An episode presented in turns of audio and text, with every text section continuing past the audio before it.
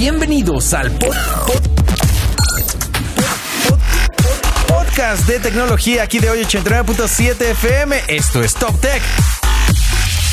Esto es lo más top del mundo de la tecnología y los gadgets.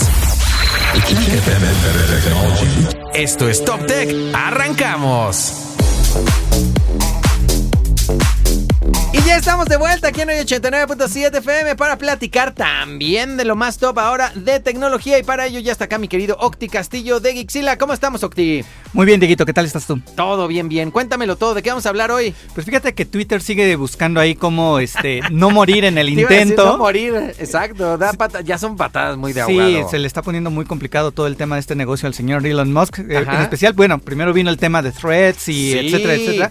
Pero ahora se está echando encima a todos los community managers eh, de marcas, de personalidades, etcétera, etcétera, porque acaba de anunciar que TweetDeck, TweetDeck esta plataforma que permitía a los community managers eh, pues manejar toda una, una cuenta, pues ahora va a ser de paga, ya no será gratuita. Y antes, pero fíjate, yo no sabía, o sea, TweetDeck pertenece a Twitter, o sea, fue Así una es. herramienta que sacó Twitter, que sí, para quienes no la ubiquen, porque no sean community managers, es una herramienta que te permitía justo ver todo lo de los tweets, programar, este, perfilar por Contestar, ver contestar, perfil, hashtags. hashtags, un chorro, de- seguir, de seguir un chorro Programar de cuentas, tweets. muchas cosas, y, y bueno, entonces era gratuita y ahora quiere cobrar. Así es, todavía no revela cuál va a ser el costo, pero dijo, eh, ahí quizás le dé un poco de razón al señor Elon Musk, quizás el timing no es el mejor, pero dice, eh, es, una, es una herramienta que finalmente terminan utilizando marcas para monetizar a través de Twitter.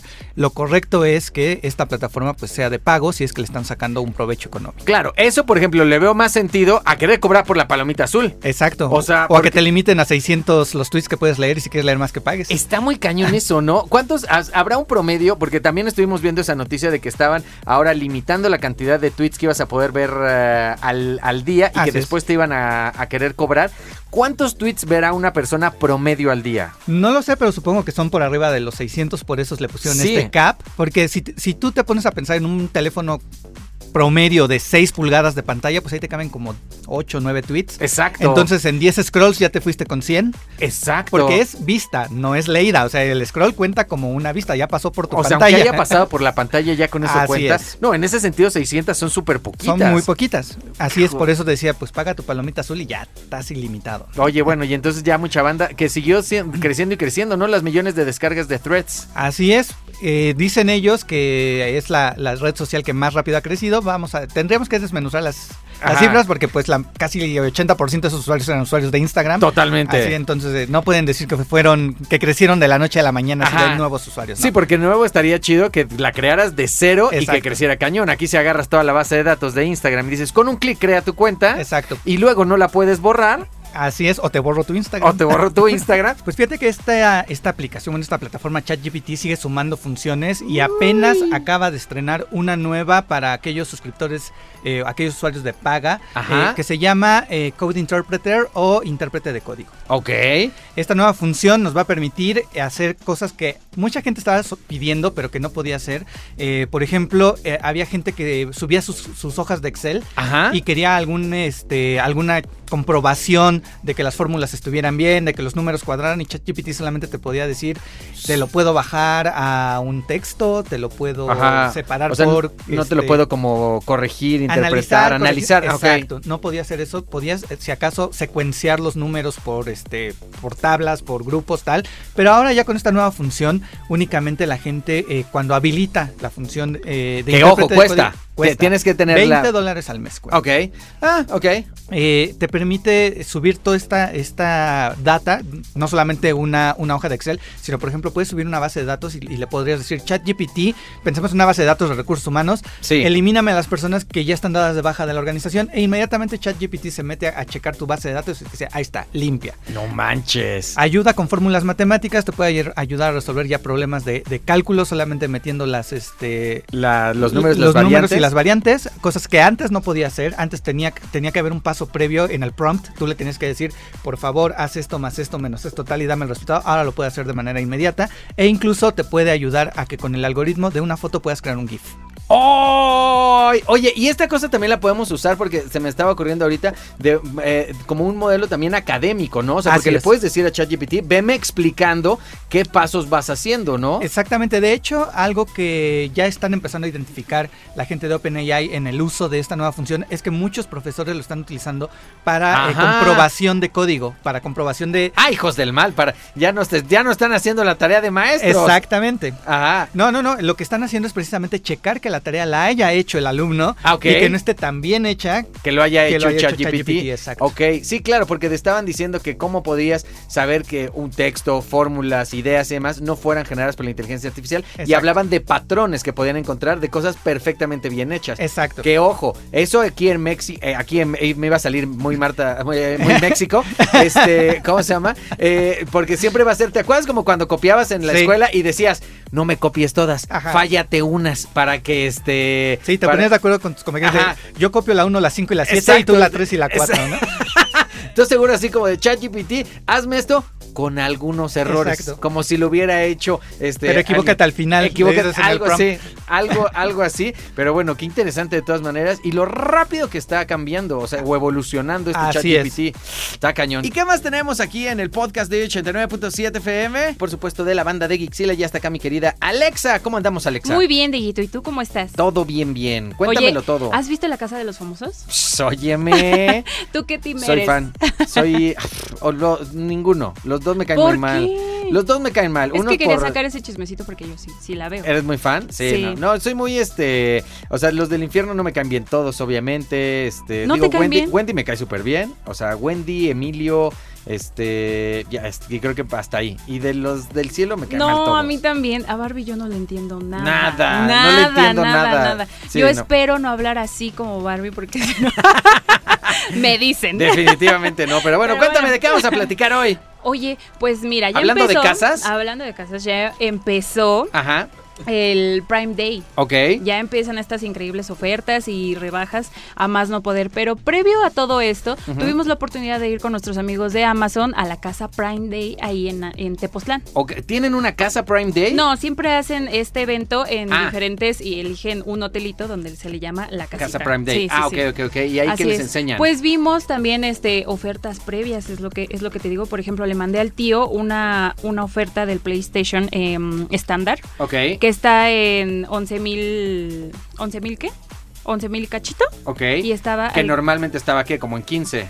No, no, no. No. Tiene el. Eh, ajá, ese es su precio regular. Ah, ese es su precio pero regular. estaba a 14% de descuento y quedaba en 9,887 pesos. Está súper bien. Oye, ¿hacen qué? Sobre todo, ¿tienen algo en lo que se enfocan de repente a descuentos? O sea, ¿hacen más descuentos de tecnología o más descuentos sobre Hay des- electrodomésticos? descuentos o de todos. Allá podemos ver ropa, también en ropa, calzado, hasta en casitas de Barbie, por si ustedes quieren comprarse una casita de Barbie y ahorita que está no ocupo, lo de la pero- película. No ocupo, pero, pero bueno, Ah, pero entiendo. bueno, es como, casita. Porque aparte todas las plataformas van teniendo como los suyos, ¿no? O sea, me refiero es como el tema de hot sale, este, Sí, de repente como el buen fin. El Buen Fin y todo este, No me voy a acordar de, de otros, pero bueno, por ahí, pero bueno, está el de Amazon Prime Day. Está ahorita en este momento. ¿Y qué más hicieron ahí? Ay, pues es que hubo cata de mezcales, que no me los ¿A poco puede- también puedes comprar vinos? Sí, claro. Vinos y licores. Vinos y licores también. Sí, Ah, bueno. estuvo, estuvo muy buena esa cata de mezcales, no me los acabé todos porque imagínate cómo hubiera acabado. No, no. ¿Cómo me hubiera acabado? Oye, y bueno, ¿y de cuándo a cuándo es? Del 11 de julio al 16 de julio. Solamente eh, va a durar seis días y esto solamente está pasando aquí en México porque en otros países dura un poco menos. Ah, no manches, no sabía que solo es de México. Sí, sí, sí, ahí nos dijeron nada más esto está pasando en México, así que aprovechen esos seis días. Además, Amazon Music llevó a esta cantante Nicole Signago a que amenizara la fiesta, a que Es la buena. aprendiera totalmente. Canta muy bonito y este y vimos con Macarena Achaga Ajá. un capítulo de su serie en Amazon Prime Claro, Video. claro, porque también tienen Amazon Prime Video. Sí, así es. Vimos un, un capítulo de su, de su serie que no podemos decir cuál es. Ah, Todavía. no manches. Todavía no podemos decirlo. Firme. Que no lo iba a decir. Está bueno, pues la, ¿cómo se llama? La próxima que vengas ya nos dices. Sí, y además ya, puedes hacer, sí, ya puedes hacer tu casa inteligente porque en los dispositivos de Amazon tienen hasta el 60% de descuento. ¿Qué tienen? Se llaman igual que tú. Alexa. y también nos acompaña en este podcast aquí en 89.7 FM. Ya está acá mi querido Eric Contreras de Geeksila. ¿Cómo estamos, mi buen Eric? Estoy preocupado. porque El día de hoy estoy eh, con baño de asiento, es decir, anonadado. Esto porque ¿Por qué? Nuestros amigos de Razer acaban de tener una una fuga de información Ok. bastante importante donde pues están en juego datos personales de las personas que utilizan dispositivos de, de- de la marca y que han creado una cuenta.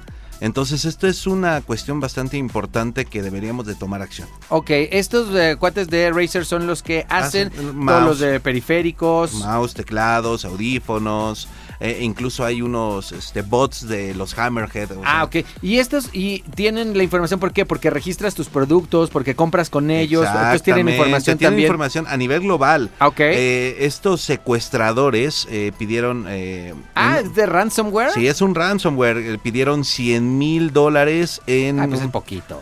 Pues sí, pero... Digo, para, para sí, pero- Razer. Sí, pero Razer no es un... Tampoco... O sea, sí es una compañía muy grande, Ajá. pero tampoco es una compañía multimillonaria, así como Claro. otras, ¿no? Sí, claro, que o sea que de todas maneras también le tiene Sí, que sí, le sí. tiene que pesar. Y estas bases de datos, justo estos estos piratas cibernéticos, eso es justo lo que hacen, ¿no? O sea, como tratar de meterse, robarse esa lana y ojo, si pagaran el rescate de todas maneras no, No te está garantiza, garantiza, es lo que no te iba a decir, porque a final de cuentas simplemente si la información ya fue comprometida te da lo mismo, ¿no? Sí. No, es garantía de todas maneras que- Exactamente, que, te la porque- van a regresar. Ok, o vam- vamos te la a decir- regresan. Vamos a decir el cuate, va- pagamos el rescate, eh, nos dejas la, la información, pero no puedes saber si él tiene una copia. Exactamente, sí, tal Que al cual. final del día es- ese tipo de, de información la pueden enviar a diferentes, no sé, lugares, a personas no gratas Sí. que van a utilizar la información de una manera no muy adecuada. Sí. Por eso deben de tomar estas, eh, digamos, buenas prácticas. Sí. Eh, yo les recomiendo primero, ahorita, right now, en Ajá. cuanto escuchen esto, cambien la contraseña. No pongan contraseña, no pongan 1, 2, 3, 4, 5, 6, 7, 8. No pongan password, que ahora cada vez los sitios te dejan menos poner esas contraseñas, ¿no? Eh, O sigue sea, habiendo- todavía sigue habiendo, sí. Pero ya ves que te pide un carácter especial, te va pidiendo diferentes Mínimo cosas. caracteres, Mínimo ocho cosas- ca- mayúsculas, minúsculas, Exacto. números. Pero ocupen eso. Eh, sí, cambien la contraseña. Si pueden, también cambien el correo electrónico de su cuenta. ¿Ok? Si tienen, casi, casi todos tenemos más de una cuenta de correo electrónico, Sí. ¿no? Eh, activen la seguridad de dos pasos, utilicen su smartphone para recibir un código, que tampoco eso garantiza eh, ahorita debido a la inteligencia artificial Ajá. y a los GPUs es cada vez más fácil hacer un cálculo de cuál va a ser el código que te va a llegar, que también eso es, ya hablaremos de eso más adelante, Ok. pero eh, la seguridad como la conocemos va a tener que cambiar en al menos en los próximos dos años Ajá. porque la forma en la que cada vez están vulnerando tus contraseñas eh, son cada vez más vulnerables, digámoslo Sí. de esta manera, ¿no? Sopas. Tú eres usuario de Apple, ¿no? Sí, sí, sí. Ahora, O sea, eh, te gusta la manzana mordida. Me gusta la manzana. Oye, pues, chismecito, si tienes, eh, no sé, alguna versión de, digo, si tienes un una MacBook con MacOS Ventura, Ajá. si tienes... eh, Ahorita ese es el sistema operativo que está vigente. Es el más reciente. Ok. Ahora, si tienes un iOS, eh, el más reciente, iPad OS o Safari, Ajá. es necesario que actualicen de manera automática, o sea, pero ya. Ok. Ya, eh, es eh, acaba de sacar una una actualización para componer algunos algunas filtraciones, algún tipo de inseguridad. Ok. Entonces esto fue de carácter de urgente. Entonces seguramente si tienes alguno de estos dispositivos eh, te va a salir que te va a votar que, que actualices, pero Si no hay te mucha sale- gente- si no te sale, eh, vete ahí a actualizar sistema operativo. Entras tal cual, general, actualización de software. Y ahí que te va a salir. Sí, el ahí- mío ya está actualizado. Ahí te debe salir eh, 13, eh, el tuyo es 1651. ¡Ay, güero! ¿No? Sí, efectivamente, 1651. 1651. Ah, Ah, justamente esa es la versión a la que tienes que pasar. Ok. Si tienes una versión anterior, por ejemplo, si tienes MacOS Ventura 13.4.1 y no tiene la A, actualiza. Ok, ok, si tienes iOS 16.5.1 y no tiene la A, actualiza. ¿no? Ok. Si tienes iP- iPad OS 16.5 eh, y no tiene punto .1, punto .a, digo, la, A, la versión A, actualiza. Y si tienes Safari 16.5 eh, versión anteriores, eh, tiene que tienes que tener al menos la 16.5.2. Oye, y te iba a decir, eso, lo de, una vez que actualices la computadora, ¿no se actualiza solito el Safari? Eh, tendría que, pero muchas veces, ah, recuerda que hay muchos usuarios Ajá. que obviamente que tienen equipos que son un poco anteriores y que les meten parches, que tampoco es muy seguro que digamos, Ajá. para que puedas tener versiones este, más recientes del sistema operativo. Por ejemplo, si tienes una MacBook del 2011, pues ya no podrías tener una, no tienes, no puedes tener, ponerle Ventura. Ok. ¿no? Entonces ahí es donde nosotros tenemos que tomar la decisión de ver que, ok, para darle vida obviamente no es la misma economía en Latinoamérica que en Estados Unidos, en Europa. Ajá, sí, no, Entonces, claro. eh, si tienes una laptop de viejita, pues obviamente se va a actualizar el sistema operativo, le pusiste tu parche para que se actualice, pero ¿y el navegador? Exacto. Lo tienes que actualizar de manera manual. Ok, ok, ok, está bueno. La recomendación siempre de todas maneras va a ser que Siempre la gente actualice, eh, que hagan una, checarlo por lo menos que una vez a la semana, a lo mejor. Una vez a la semana tengan todo, o sea, todos sus sistemas operativos deben de estar actualizados. Sí, entendemos, muchas de las actualizaciones vienen con errores, vienen con bugs, pero otra actualización va a llegar porque lo va a solucionar. Claro. Acá lo importante es que en, eh, sucede mucho en el mercado estadounidense, si hay alguna eh, brecha de información, pues ahí es de cara- ya implica un carácter legal. Claro. ¿no? Los de los usuarios se ponen de acuerdo, eh, hacen demandas, demandas de- demandas colectivas. colectivas, justamente. Entonces, por eso es necesario que nosotros, obviamente, no vamos a decirle a- al licenciado Valeriano que nos ayude a hacer una demanda hacia Apple, ¿no? Claro. Obviamente. Sí, no. Entonces, siempre debemos de tener nuestro sistema operativo totalmente actualizado. Evitemos broncas, mis muchachos, por favor. Eso es todo. Oye, si se quieren enterar de esto y más, Obviamente en Gixila.tech y techradar.com, ahí nos encuentran. estoy 89.7 FM, lo más top. Y esto fue Top Tech, el podcast de tecnología aquí de hoy 89.7 FM. Nos oímos en la siguiente.